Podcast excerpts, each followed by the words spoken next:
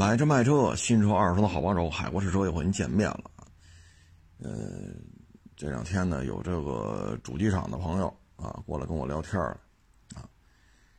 这个聊天过程当中吧，我觉得有些企业啊沉沦啊，销量排行榜就始终见不着啊。但是呢，你说资历、资质，对吧？你这玩意儿。这还了不得了，这个啊，为什么不行呢？啊，你譬如说皮卡，啊，就认为皮卡过八万就卖不动，过十万就慎重，啊，这玩意儿就是拉拉白菜、拉瓷砖、拉沙子，啊，要不是放牛放羊，就干这个，啊，就是七八万、八九万，过十万都要慎重。就是说，决策层呢，就这个主机厂决策层对于这个事情的判断是严重滞后于市场的。然后呢，当市面上 有这个十八九万的皮卡卖的非常好，啊，全国的皮卡一半都是他们家的，而他们家这皮卡销量当中一半又是这个十几万甚至二十万的这个皮卡卖出去，那这时候觉着这这这这这怎么回事？这个？赶紧的，咱也出一个十七八万的，然后底下经销商倍儿高兴，嘿，可算有点这扬眉吐气的产品，别老弄这个，是吧？恨不得给个电动窗，这就了不得了，啊，七八万、八九万，这不行，对吧？可来了一大皮卡了，啊，结果呢，说新品发布了，主机厂得跟经销商开会啊。这车的一些商务政策，啊，售后、产品卖点、宣传培训，啊，厂家的产能、各个地区的供货量，啊，等等等等。那这时候呢，厂家说这话就有意思了。我们生产的这个车，啊，十大几万，我们就没打算它走量。皮卡市场就不是这种价位车的市场，我们也没打算推它。推出这么一款车，只是证明我们也有这个能力。我们的商务政策，我们主推的产能还是这些六七万、七八万的。那这时候底下经销商一听，你这，哎，就是市场已经发生了明显的变化。自主品牌生产的皮卡不再是五六万、七八万、八九万。就是一个拉沙子、拉瓷砖、拉白菜，是吧？放油、放放牛、放羊，不是说这么简单了。它有它的市场的需求，那就是说，从一个纯工具车开始上升到玩乐型的这么一个交通工具。所以你看，现在十八九万的这个这个皮卡，自主品牌的就可以做到有锁。有 ACC，有烫定，有动定，有盲区监测，对吧？十八九万的原厂的气检也给你装上了，红色的螺旋 螺旋弹簧也给你装上了，涉水喉啊，大花轮胎、绞盘、龙门架全给你装上了，标配。卖的可火了，要这视觉效果有，要性能也有，相关配置，好家伙这。这这配置已经武装到牙齿了，就差一捏饺子了。就是市场已经出现这种变化了，而这个主机厂决策层还是不屑一顾。而实际上，你看没，皮卡市场的一半都归人家了，而这一半当中的一半就是这种十几万、半二十万的，然后剩下那一半确实啊，还是工具型车，七八万、八九万的。但是这已经说明市场当中有一半是娱乐型产品。有一半是工具型产品，已经非常现实的摆在面前，而且不是今年的事，不是说二零二一年六月份才这样，不是。那回过来，自己的这个主机厂的决策层还是不不屑一顾，还是不屑一顾，所以就是作为主机厂决策层，大门不出二门不迈。啊，就得参加，就是这级别得够，这会议的级别得够，我才去参加，不够我都不去。啊，反正也这岁数了，对吧？级别呀、资质都到这儿了，一览众山小，最起码在自己企业里边啊，自己是一览众山小，我操那心干什么？搞研发不花钱呢？万一卖不动怎么办呢？人家好家伙，半壁江山的半壁江山都是这一个车系，我们弄出来又不行吗？人家不考虑那，人家考虑就是什么呀？平安离任，平安退休。至于说这个企业在这种市场发生明显的变化的过程当中，没有追上这一步。一步被落下，步步被落下，这些不重要，对吗？再熬几年，退居二线了，保持我这这个行政级别就行了。所以你会发现，这个就这个皮卡这件事就越落越远，越落越远，追都追不上。底下的 经销商是什么心态？消费者什么心态？根本不关心。你说你真的去天南海北，比如说啊，咱要做一个主机厂，有一定规模的啊，新疆、西藏、青海、甘肃、内蒙，咱得去那么三五个城市转转吧，跟当地的消费者、跟当地的经销商，怎么着也得见个十家八家的经销商，再接触一些消费者，对吧？你怎么着跑三五个、六七个城市吧，不去。你说东三省，那你也得跑跑吧，选那么五六个城市，选个十家八家的经销商，然后再跟些消费者直接沟通一下，什么情况现在？什么车好卖？你们希望什么车能到你们店里摆着？消费者你想买什么车呀？你预算多少？没有人去做这些工作，或者说你再去华南啊，或者西南啊。云贵川、四川、重庆、广西、广东、海南，你去转转去也不去，对吧？你你说每个省也好，每个直辖市也好，每个自治区也好，你都选那么一两个城市，选那么三四家四 S 店，你实际去店里看一下，客流量是什么样的，来的人都是什么，然后再去当地竞品车型的四 S 店转转。看一看，也不做。每天就是开会，啊，开会开的不亦乐乎，所以你说这个企业它就不行，这是没有办法的。不是说工程师不行，不是说这种设计人员不行，不是说底下这些研发团队没有说市场判断力，都不是，什么都明白，做不了。真的是做不了，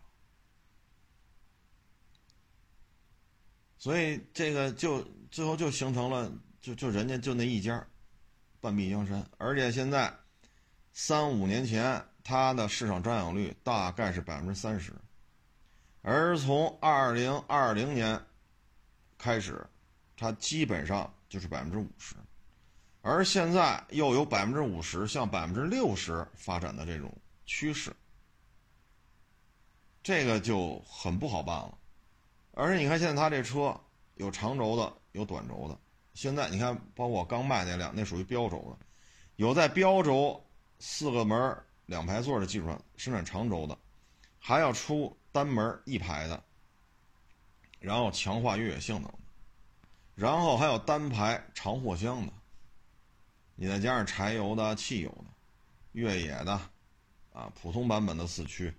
啊，干拉沙子、拉白菜的，啊，大板黄后悬挂，极大丰富。所以在这种情况之下，为什么差距这么大？不是说中国人就他们家能能能整出这个了，别的自主品牌也能整出来。但有些时候不是说这帮设计团队啊、工程师不行，是根本你就做不了。这个做不了，不是说能力不行。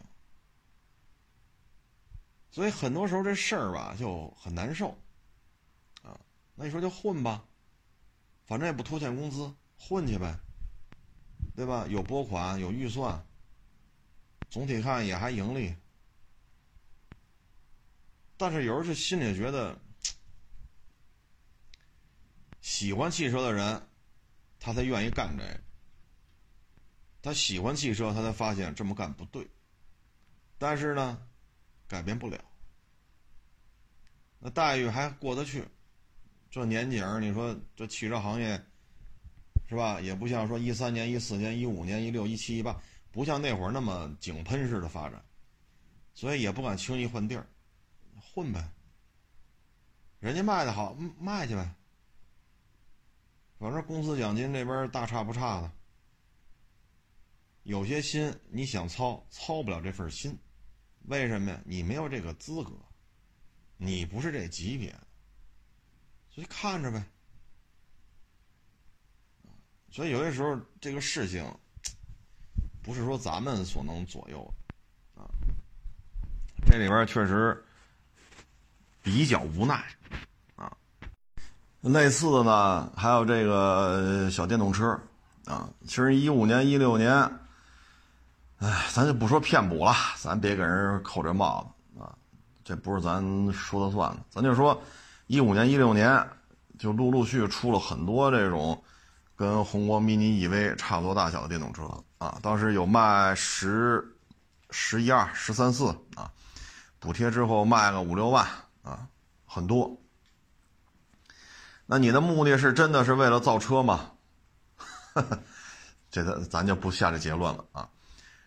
嗯，但为什么五菱宏光 mini EV 一下就成了现象级的一个一个车型了？说弄的特斯拉，当然了，不是一价位啊，这这确实特斯拉也卖不到两万多，五菱宏光 mini EV 也没打算卖二十多万啊。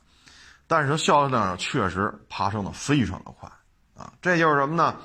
你要有一个市场研判，纯电动汽车上百万的、大几十的、小几十的太多了。结果呢，弄一个两万大，啊，价钱往这一摆，你也不好去挑，你没有气囊，对吧？你这没有烫定动，你也不好去说什么。两万来块钱，你买个豪爵铃木二五零，那不也得两万块、两万来块钱吗？那是个摩托车呀。这玩意儿是个汽车呀，所以这些缺点也你也不好去深究。它可以装十个气囊啊，装一百个也行，那肯定不卖两万来块钱。续航里程长吗？不长，就是这么一个短途。它的实际使用场景啊，约等于约等于电动自行车。那他是真想干。所以价价格定的是真低，而且现在国家的补贴越来越少，跟一五、一六、一七不一样了。那在这种背景之下，它能卖到两万来块钱，所以它就火了。再一个，这个主机厂不是 PPT 造车的这么一个主机厂，它这个主机厂，它在全国经销商超过两千家，它跟理想、蔚来、小鹏不一样，它有超过两千家的经销商。你甭管是挂宝骏的牌子，还是挂五菱的牌子，反正都是他们家的，超过两千家，渠道为王，这是第一点。第二，他过去这些年啊，五菱也好，宝骏也好，这个主机厂，它具备一年运作一两百万辆车型的这个经验和能力，因为过去一两百万辆一年对于它来讲常态化，已经是常态化了。所以呢，它有运作这种大量产能的这种拉升的这种实际经验，它也有这个确实有这个硬件，销售网络也不发愁，啊，因为五菱这个三四五六七八线城市有大量的五菱也好，宝骏也好经销商，啊，你不管是不是八千平米店面，还是几间小平房，弄个门口弄个，是吧？停个十辆二十辆，你甭管什么规模，它有经销商。对吧？这一点在三四五六七八九，在这种级别城市里边，它确实做到了。所以这几个点一结合，它就成了，啊，它就成了。而其他的主机厂能不能生产这种车？能，生产吗？不生产。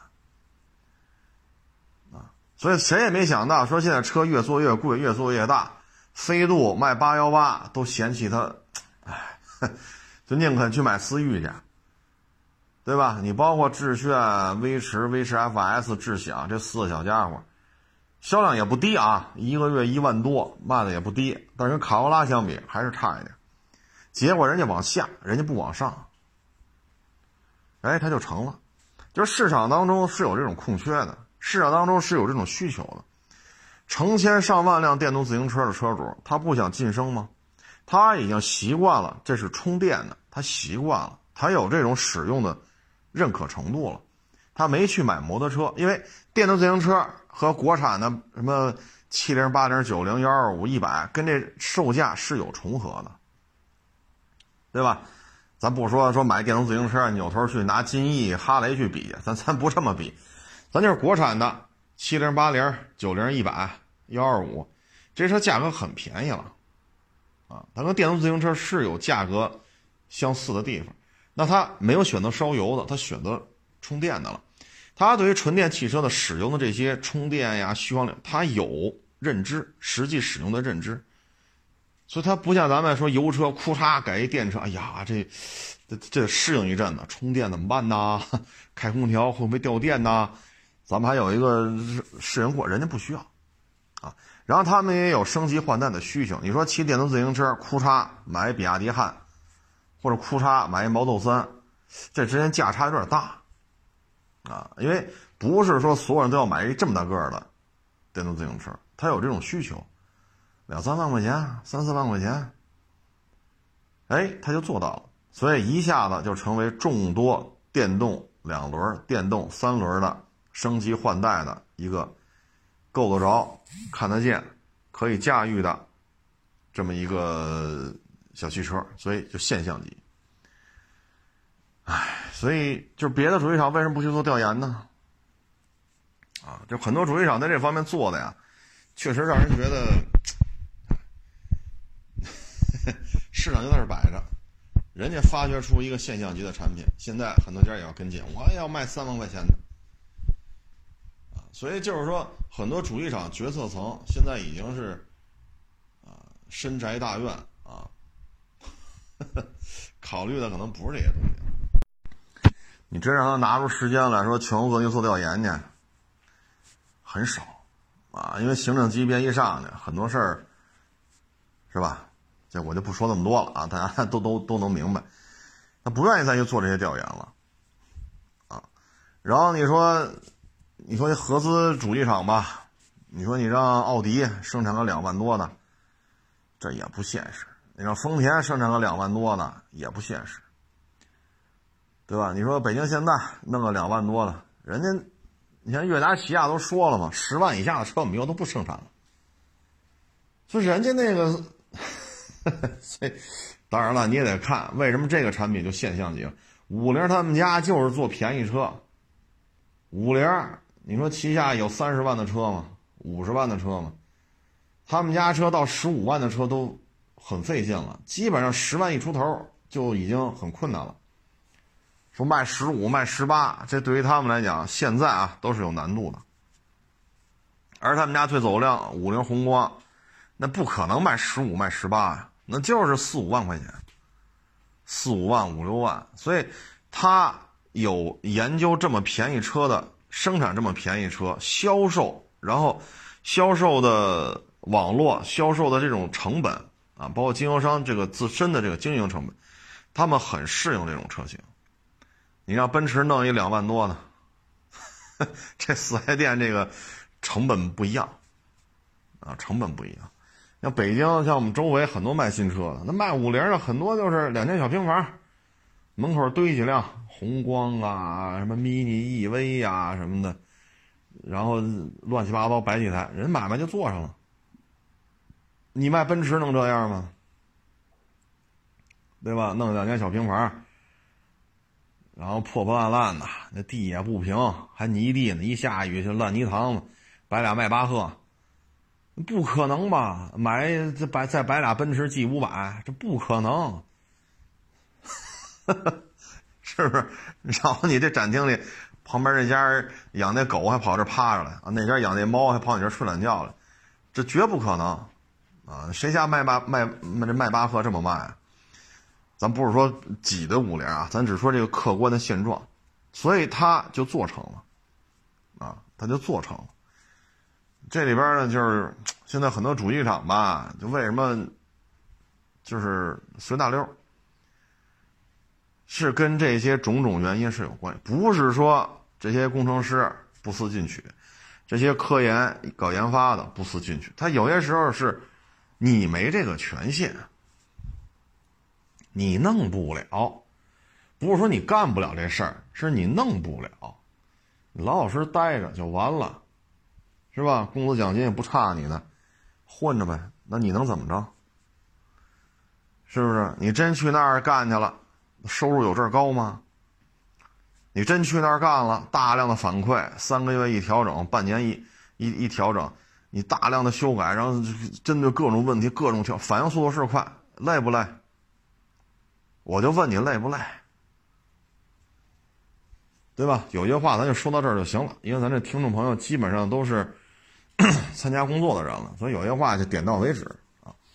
所以这些有些问题真的不是说，哎，这个，所以咱它有些现象级的东西，它确实是这样。你包括摩托车也是，做来做去，最后你像建设雅马哈、嘉陵本田。呃，清晰铃木，这是我小时候啊一些赫赫有名的主机厂。前两天有一网友给我发微信，他说现在啊，嘉陵本田还有，但是只生产那个，说是除草机的那个发动机了，啊，其他的基本上就没有了。清晰铃木是什么状态也不太清楚，啊，小时候麒麟太子那是韩系的，幺二五说是油冷嘛。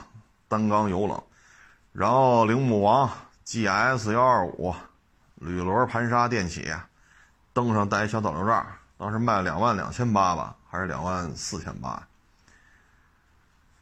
哎，就这些在摩托车行业当中，它的对于市场的变化反应速度更得快。你速度跟不上，慢慢慢腾腾的就不行。你像这龙芯，你说给宝马代工那大单缸啊，然后现在踏板的发动机它也代工，然后其他的发动机它也弄。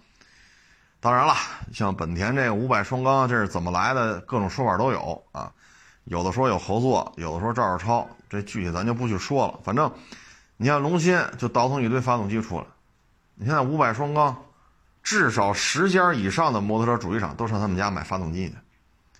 人家有事事先的这个研判，啊，这个五百双缸不是说这个月才弄出来的，好几年前就弄出来了。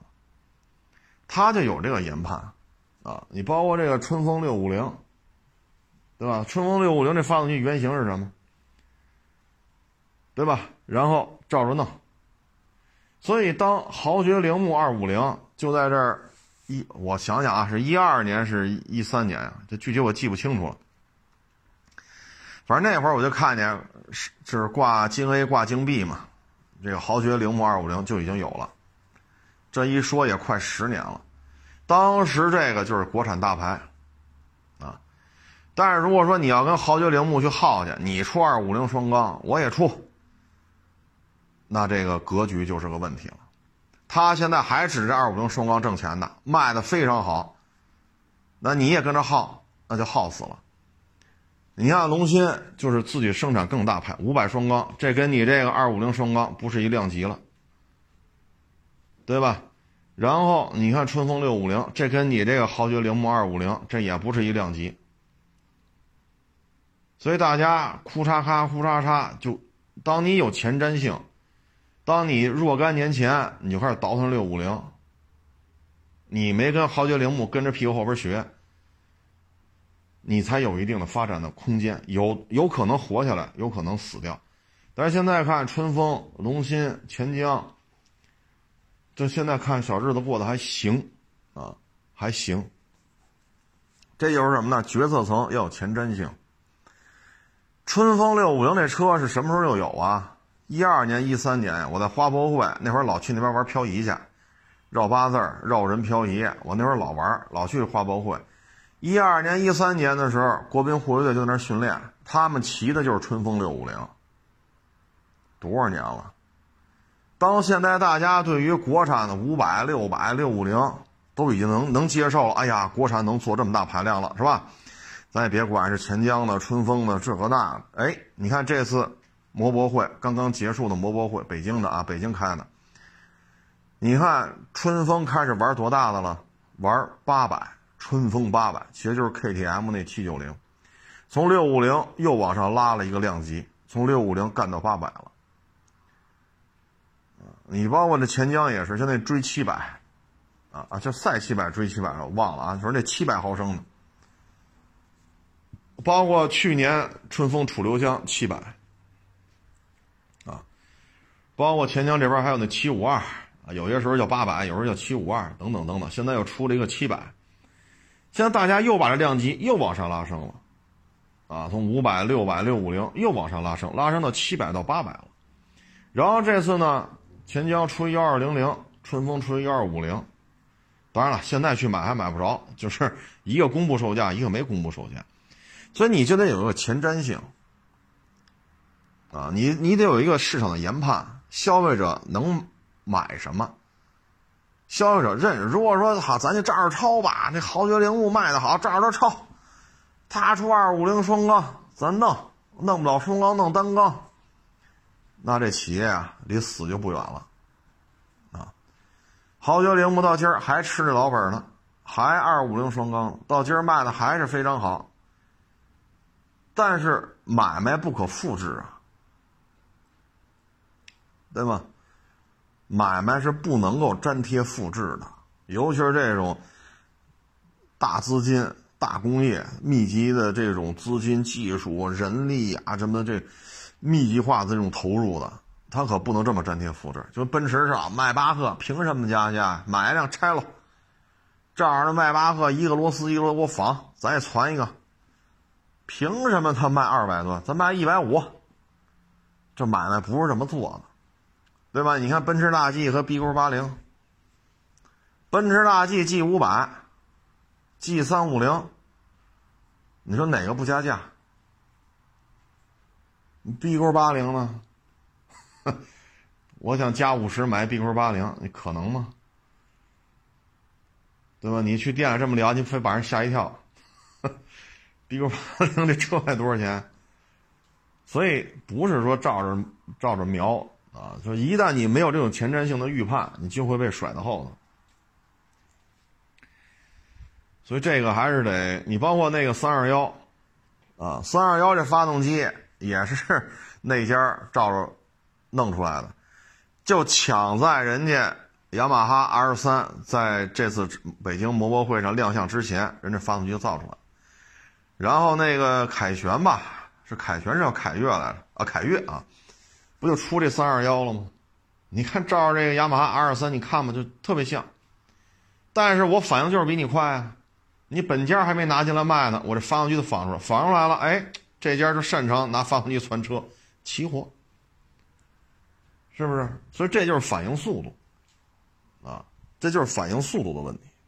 你像这台车吧，我认为啊。这就是完全展示出主机厂这个对于市场前瞻性的一个预判。嗯，你看这个发动机是又是咱们这个发动机专业户啊，这个又是这个龙芯倒腾出来的。它呢，这个发动机啊，生产出来之后呢，给的是凯越。凯越呢，因为这边呢也是车手当家嘛，啊，真是玩摩托车出身的，所以呢，你看到没有，凯越的这车重非常的轻，就凯越三二幺啊，车身重量真是做到了一个应该说做到了极致啊，这个我觉得就是它，因为现在小道消息啊，就说这个凯越生产三二幺车重比这雅马哈 R 三还要轻啊。这对于摩托车来讲，这可是本事了。当然了，这我也现在也没见这俩车实车啊。但是现在坊间传闻出来呢，就是动力参数可能差一或者一点几千瓦动力啊，车重还轻一点所以现在呢，你像这个凯越三二幺，说已经能做到零到一百五秒多，啊，售价可能也就是两万来块钱。哎，R 三呢，现在基本上得五万了，啊，咱先不说山寨不山寨，这个那咱不说那个，就是说，龙芯这些年就靠倒腾发动机挣了多少钱？这可是硬功夫啊，对吧？说我生产的发动机。十家以上主机厂都买我的，就仅仅是五百双缸啊，仅仅是这一台发动机，这是本事啊，啊，能让这么多主机厂都来买了，啊，然后还持续不断的买，啊，说三年前买，两年前买，去年买，今年还买，这是本事，啊，而且呢，确实也形成良性循环了，当钱江。春风都弄一点二 G 排量的时候，他库嚓怼出一个三二幺来，啊，三百一出头双缸，非常受关注，啊，因为什么呢？你看，豪爵铃木 GS 叉那二五零还是这台发动机，就装一导流罩，就是跑车，动力参数并不高，车身重量也不轻，卖的非常好。那就是说，消费者需要这种车，两三万块钱，跑车壳子，然后呢别那么激进，上下班开又不累，他有这个旺盛的需求，车源一度非常紧张，包括您家四百，现车，好家伙，您交完钱一个月能提车，你这凭什么呀？别人都俩月仨月，你凭什么呀？有的仨月都没提着车呢，凭什么你一个月提着车了？对于跑车是有旺盛的需求的。对吧？两万大、三万冒、四五万块钱哎，那当市场当中有这种需求的时候，那咱就开开整，这发动机咱就开整。那现在整出来了，所以这就是前瞻性。所以这个决策层对于市场，不论是经销商还是消费者，对于市场的研判，应该说这是一高手，尤其像龙鑫这样的。他出车出的并不多，发动机卖的比车都多。就说自己个儿啊，自己个儿生产的整车是多少，自己个儿往外卖的发动机是多少，这发动机卖的数量远高于整车。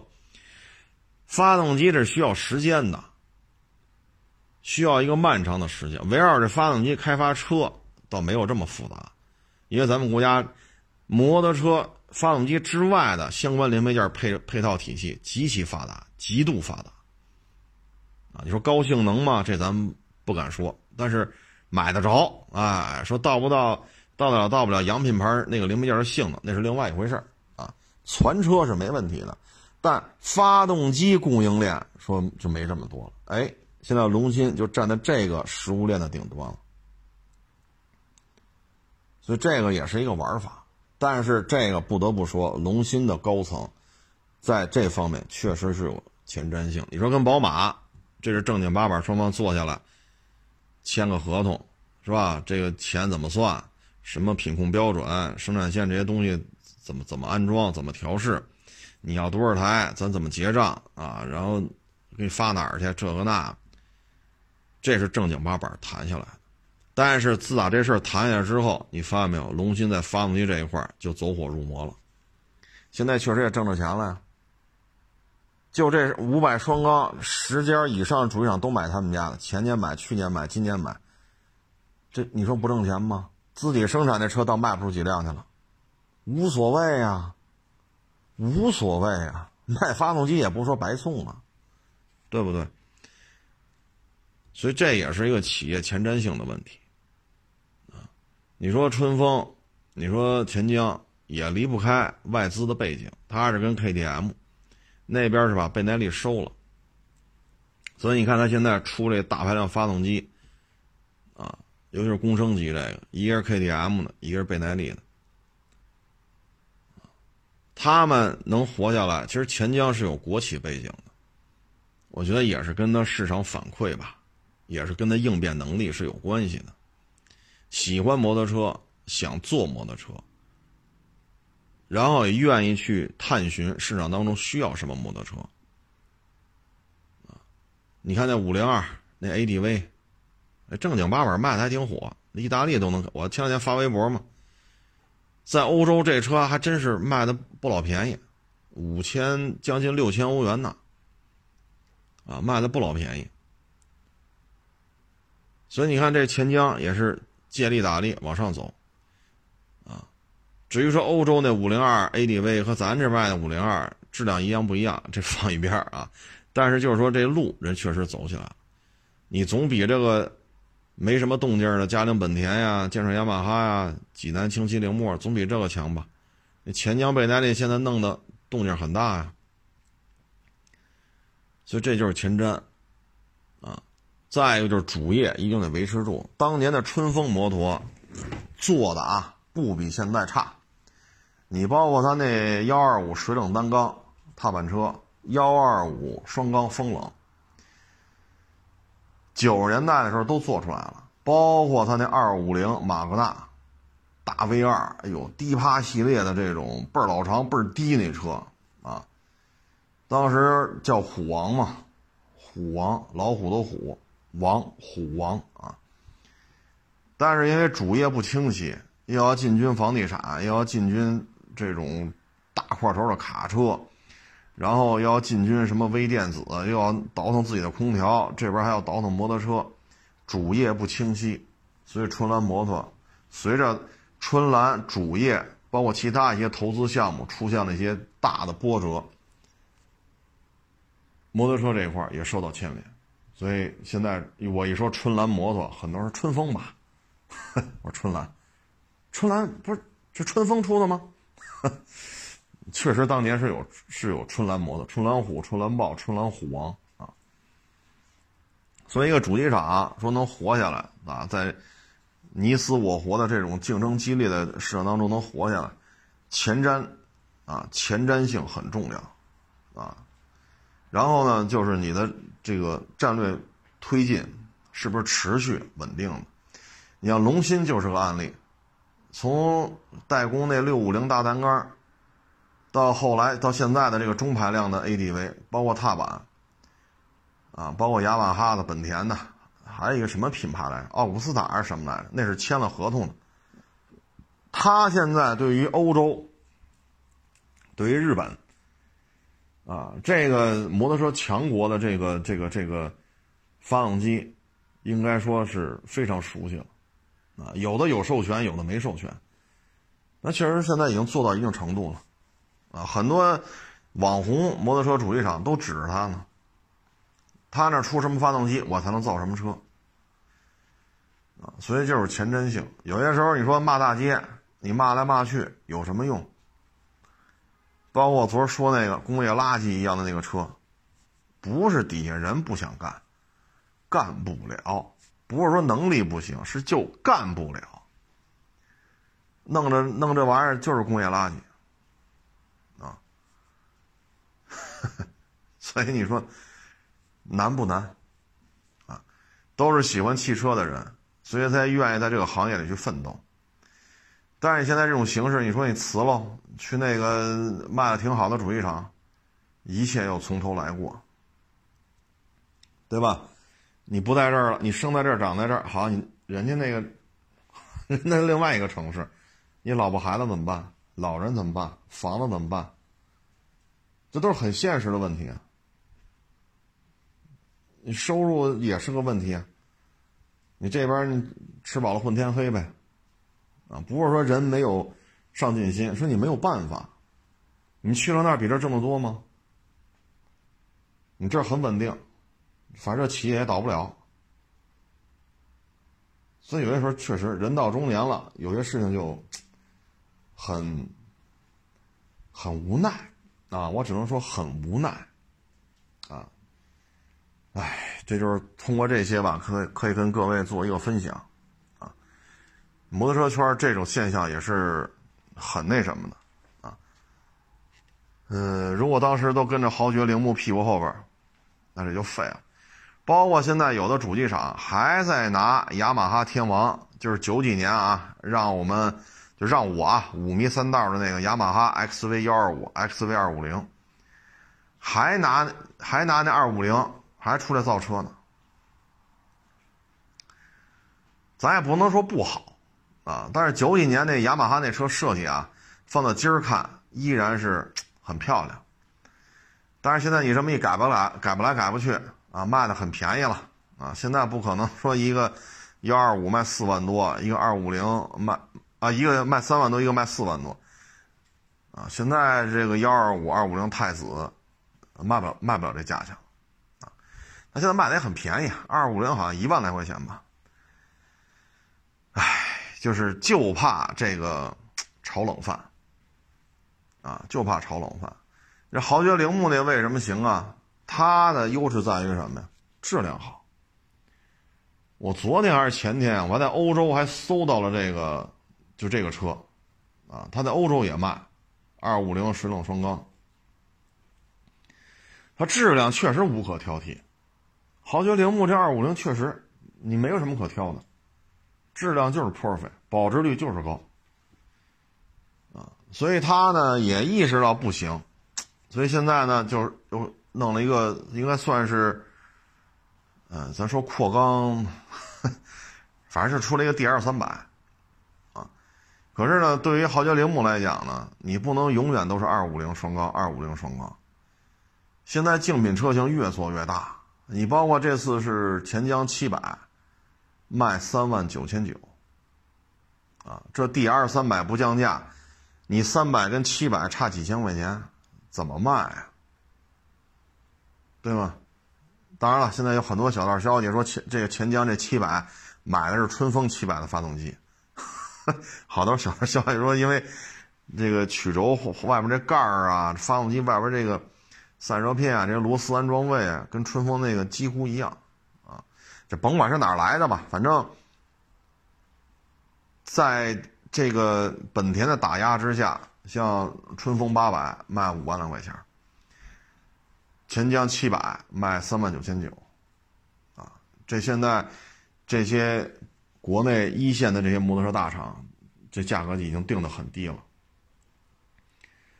像豪爵铃木这个就比较根儿尬了，啊，你看三万七本田四百，你要卖三万多 DR 三百。你看你这日子不好过了，所以它在降价啊，不到三万。所以对于豪爵铃木来讲，它的如果过去这七八年、八九年，它吃这二五零双缸吃的非常的痛快，非常爽，啊，挣了很多的钱。但是未来怎么办？现在本田已经开始啊，这种是吧？价格定的这么低，像豪爵铃木这么多年也没什么动静。那它的未来怎么办？就因为有些牵扯发动机的事情，它都是有前瞻性的，前瞻性没有跟上，两三年之后别人出新产品了，你这时候意识到，你再去追，追不上，啊，追不上。唉，反正这个行业决策嘛，一旦决策失误，很很可能就一下就被甩开了。嗯，你包括这长安福特也是。一三年到一五年，嘁哩喀嚓啊，弄出那么多车来，一博翼虎、锐界、探险者，啊，然后野马，然后撼路者，是吧？福睿斯，嘁哩喀嚓弄一大堆，蒙迪欧，啊，这也换代，那也换代，挺好的吧？啊，一五年以后几乎不换代了。疫情之前，这才把这个什么锐际呀、全新福克斯啊，这才弄进。这中间这几年就断档了。然后你看四 S 店，哀嚎遍野，退出的，不玩了，关停并转的，所以有些时候这个决策一旦出现问题，几年之后，你想怎么怎么着都追不上。啊嗯，中国市场吧，确实现在主要经济体里边，就咱们这边还能够说大家好好干，一起挣点钱啊。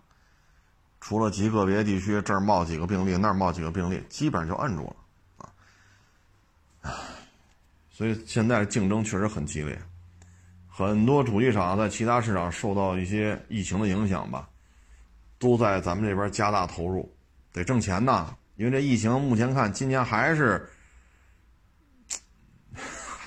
主要经济体，你找不出第二个国家能像咱们这样疫情控制这么好，你找不出来。今年还是没戏，对吧？所以，那你去年就不好混，今年还不好混，那你这，所以今年国内的这个竞争会更加激烈，啊，会更加激烈。嗯，反正就看吧。三二幺，凯越这个啊，然后你包括现在皮卡啊，你包括像五菱宏光 mini EV 啊，嗯，包括其他品牌的一些电动汽车，像 ID、ID 四、ID 五、ID 六啊，嗯，这些车型在国内都开始发力，不发力不行啊，这边能走量，这边能挣钱。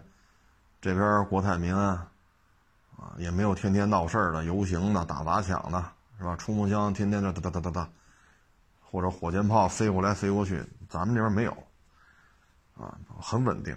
所以今年、明年这竞争会更激烈。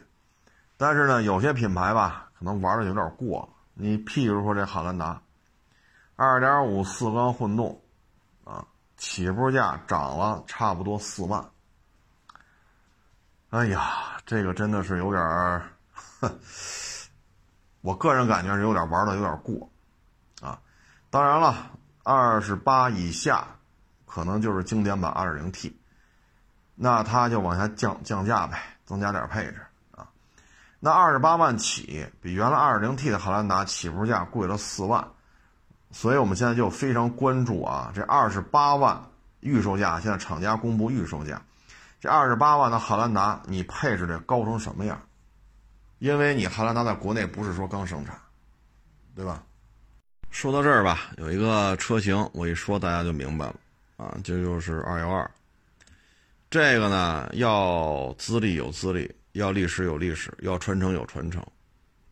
国内对二幺二来讲非常的熟悉，它在越野圈里边这个江湖地位啊。不亚于红旗，啊，轿车圈里可能一说大红旗，啊，红旗七七零，这大家都明白。这个大红旗七七零这个江湖地位，没有人去跟他争去。迈巴赫、劳斯也不会去说拿红旗红旗七七零去说事儿，谁也不敢。二幺二在越野车圈里边也有类似的江湖地位，当然了，它没有那么高端啊。但是呢，你看主机厂就不要了。啊，分家了，啊，等于就是你们愿意自己能弄去吧，啊，什么自吸的吧，一点五 T 的吧，二点四 T 的吧，这个那个，哎呀，就是有传承的东西，市场上有需求，咱就这么说啊，吉姆尼现在很多人去找，坦克三百现象级的，那你在二幺二的基础上，假如说你继续去做啊。那你是不是也可以做的比较好？假如说二零二零也好，二幺二好，咱不管你叫什么吧，你这个造型风格传承下来，然后做一个现代化的一些设计，底盘呀、内饰啊、啊动力系统啊，那这车你说它要是但凡成熟一点，那还有坦克三百的什么事儿？最起码，坦克三百你要觉得排队提提车太慢，你可以看看二零二一款的二幺二。或者二零二一款的二零二零，但是现在二幺二二零二零这个设计啊，哎呀，真的就无法形容了这事儿啊！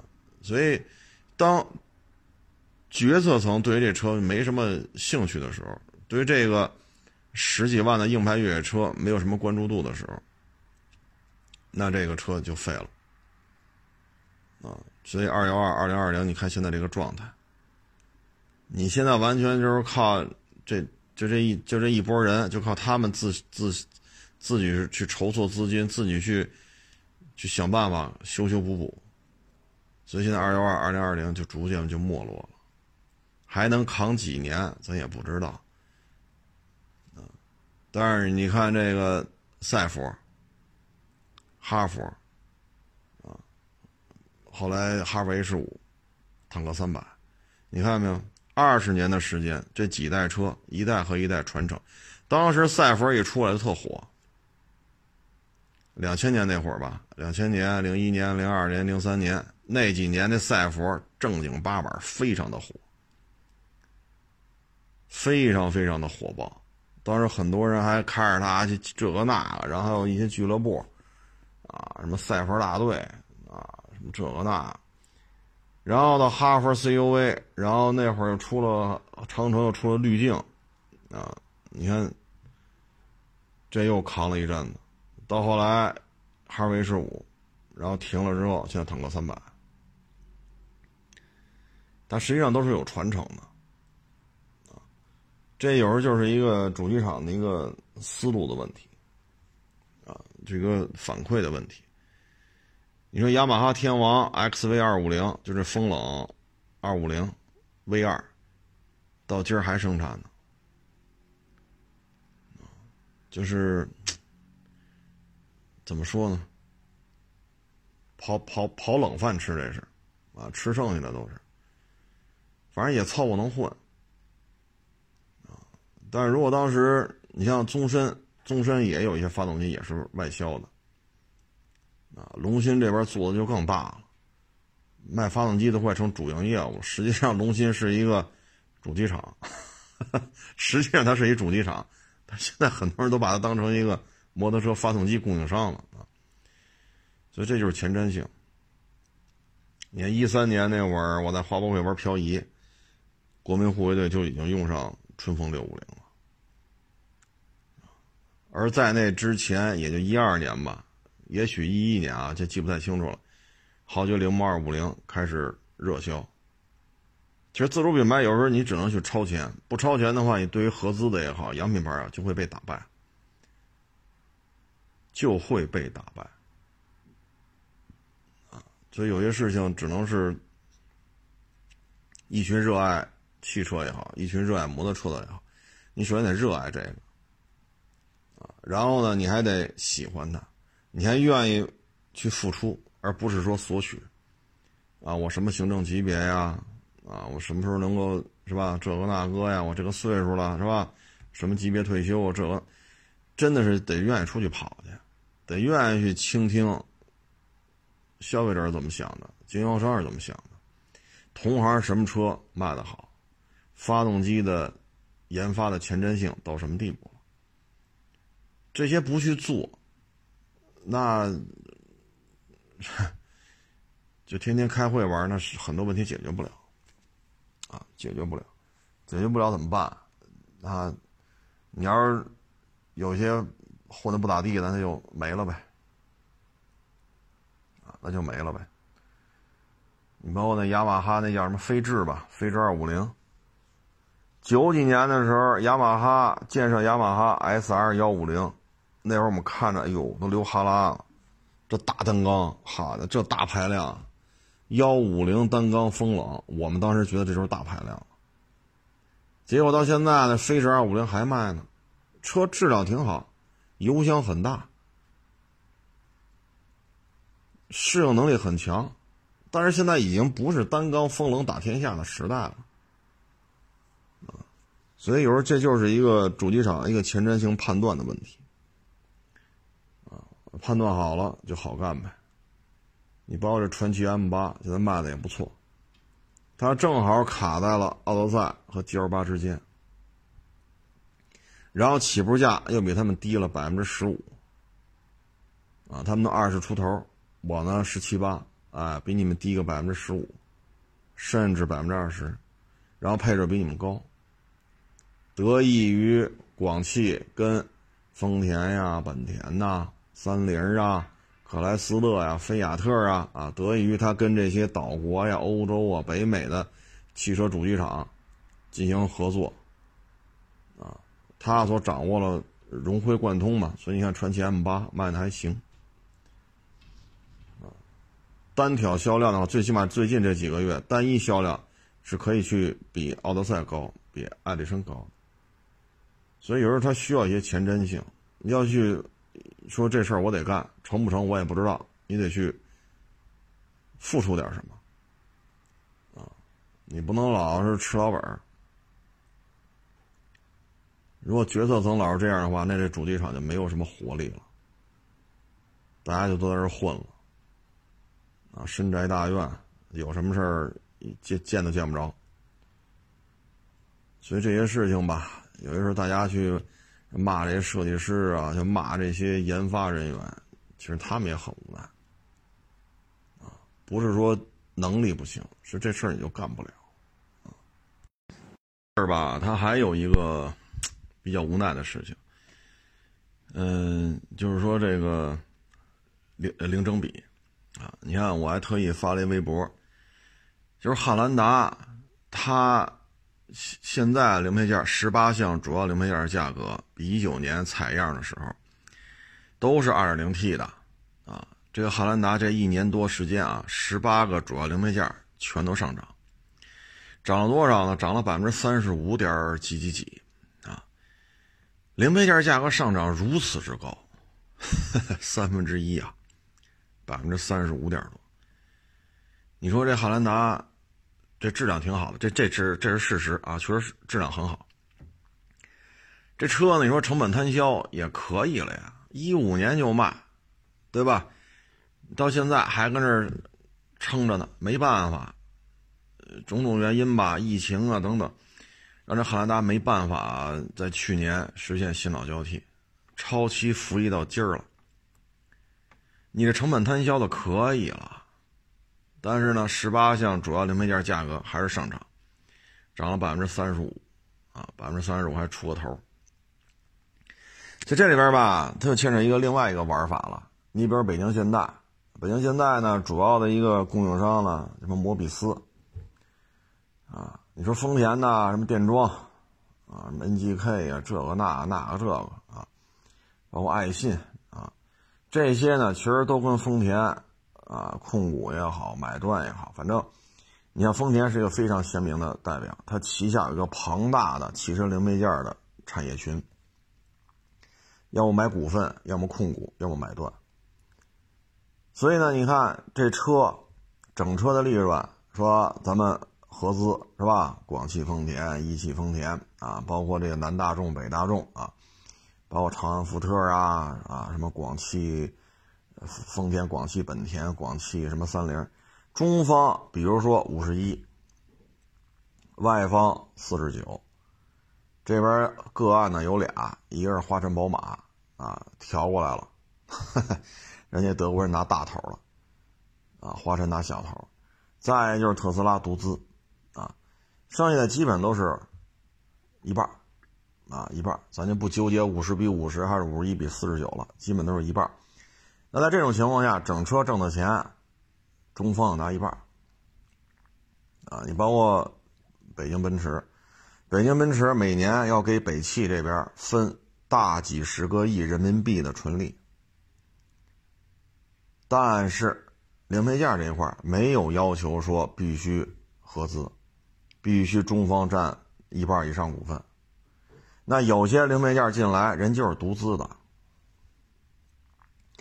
所以零配件的价格，它的利润，它的价格上涨，意味着利润增加。因为别的企业零配件上涨，大致就在八个点、十个点或者十小几个点，基本上零配件上涨就在这个幅度，只有他一人干到了百分之三十五点多。那你说这是中方能决定的吗？不是。啊根本就不是。那这些零配件的企业，如果是独资的话，这零配件价格上涨所带来的高额收益都是归外方的。如果是丰田产业链里边，它独资或者它控股或者它买断等等等等，那这个零配件供应商挣到了钱，其实最终也相当于进到了丰田的口袋里。这个咱们是管不了的，咱们管不了。啊，现代摩比斯啊，NGK 啊，电装啊，爱信啊，这个呀那个，无能为力。反过来讲呢，你再看比亚迪，比亚迪也控股了一大堆什么模具厂啊，汽车载空调啊，啊是什么这个三电系统啊，发动机啊，变速箱啊，灯啊，哎呀，什么这个塑料这个开模啊，等等等等，比亚迪也控股了一大堆。它呈现出什么呢？这次零整比最低的是谁？比亚迪 F 三。你想想，都是你看比亚迪有点像丰田，就是大量的控股零配件供应商，或者自己建一个零配件供应商，或者自己买断或者控股。那最终都在中国倒腾车。你看比亚迪的玩法就是成本可以做的很低，它的零整比是二，奔驰 C 的零整比是八，还是八点多，也就是说。把奔驰 C 拆散了，按照四 S 店的零配件报价，你算吧，这零配件能合八辆多奔驰 C 整车的价格。也就是把奔驰 C 拆散了卖，按照零按四 S 店的报价，这一台奔驰 C，假如三十万的话，拆散了卖能卖二百四五十万。而比亚迪 F 三呢，假如说四万一辆，拆散了卖卖八万，就这么简单。这卖价就以四 S 店公布的零配件价格为准啊，就是这么个状态。所以有些时候你说纯粹是中方中国人说了算呢，像比亚迪这个人零整比可以做的很低。反过来，你像汉兰达这个，明明这车是超期服役了，您这车新车的利润啊已经够高的了，本身这车现在不加价就要优惠，而事实上很多四 S 店还在加价，一万装饰。你新车的利润已经是超常规的去赚取了，零配件价格还要这么涨。别人家也涨百分之八、百分之七、百分之十、百分之十一，他库差干百分之三十五，这是今年比去年就比一九年的采样时间节点啊相对比，价格的涨了这么多，这确实是够可以的。这个，超期服役就意味着你的成本摊销已经摊到一个更低的程度，还能这么干？所以你看到没有，凡是中国人控股的企业，它这一方面做的就不错。纯粹中国中国人控股的，纯粹是中国人自己倒腾出来的，啊，那很多问题它就好办了。所以 F 三就是个代表。你不要说他超谁，他当年这前半截超飞度，后半截超花冠，实际上车就是花冠的底，说这都没用。现在就是谁零整比低。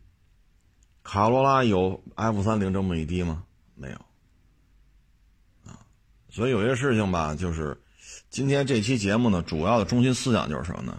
它很多问题不是咱们这边所能决定的，不是，是能力不行吗？不是，有这个能力，有这个能力，有这个条件，软件、硬件、资金、市场，什么什么都具备了，你干不了，就这么简单。就这么简单。你看自主品牌的零整比低，零配件价格也低。你看这外方零配件价格很高，恨不得零配件涨价涨得还很快，百分之三十五。像这汉兰达，整车的利润您赚了这么多。您这个丰田旗下这些零配件企业很多是独资的，有很多是独资的，当然也有合资的啊，但很多是独资的。独资的意味着这钱就到都到人兜里了，整车可以卖赔点零配件利润赚的很高，这一点在一些大幅折扣的新车上就能看得很清楚，包括北京现代当年都这么玩过，新车利润很薄，不挣钱，零配件利润很高，但是中方分不着，为什么呀？人那个利润高的零配件供应商没跟你合资啊。所以，汽车厂，你看，巴西，啊，包括马来西亚，你包括印度，啊，甚至于包括越南，啊，都试图要去搞一些汽车工业，搞自主品牌，很难，真的是很难，啊，你包括什么罗马尼亚，啊，这包括那个那个斯柯达。对吧？历史比大众还长呢，这不是也被大众拿下了吗？所以很多问题啊，就是牵扯到一些大工业的时候，真的是很很为难。你包括朝阳福特，就是不引进车型。一五年到一九年，除一九年有锐际、有福克斯什么，你看中间一五年的有有什么新车吗？那你说这是长安造成的还是福特造成的？长安这边，中方是否有权利要求福特北美必须把车拿过来生产？没有这权利。你只能提出建议。大老美说不，你是一点招没有，那就耗着吧。所以不要老说什么百年福特毁于长安，跟他妈长安有毛关系！长安让你说福克斯全新一代，好家伙，弄一三缸机，这是长安撺掇的，这跟长安有什么关系啊？咱别到时候说，这这这没事老拿中国人说事儿，在这些企业当中的很多中国团队其实是很很有智慧的。啊他们也做了很多的努力，那最后没有办法。就原来咱也说过，北京吉普，就北京吉呃北汽和那克莱斯勒那个，切诺基改一颗螺丝一年以上，一年以上才让你改。说经销商说客户骂大街了，咱们这边的生产线也好，咱们这路试也好，咱们这的工程师都发现这问题了，改得了这颗螺丝吗？改不了，报吧。先报驻北京的老外，北京老外审核通过了，觉得是值得改，再上报北美，北美那边审核通过了，然后再做改进，确实是这样。哦，好嘞，这螺丝可以改了，然后怎么改，什么规格，什么材质，谁来做供应商，然后再返回到北京吉普，美方转在美方的再转转给中方，然后再去下单子，再去改，一年以上。啊。所以有些时候呢，就是。很多事情不是咱们想怎么弄就怎么弄。反正今天这一期吧，从摩托车到汽车，也跟各位做了很多的分享啊。有些时候在主机厂里干，其实也是颇为无奈。喜欢车吗？喜欢。喜欢摩托车吗？喜欢。想干吗？喜欢干这个，也想干这个，确实也干上这个。但很多事情颇为无奈，你没有这个话语权。啊呃，仅供参考吧，啊，哈哈，仅供参考，说的不对都算我的啊，文化水平不高啊，认的字儿也不多，就跟各位做一个分享啊，呃，欢迎关注我新浪微博“海阔试车手”微信号“海阔试车”，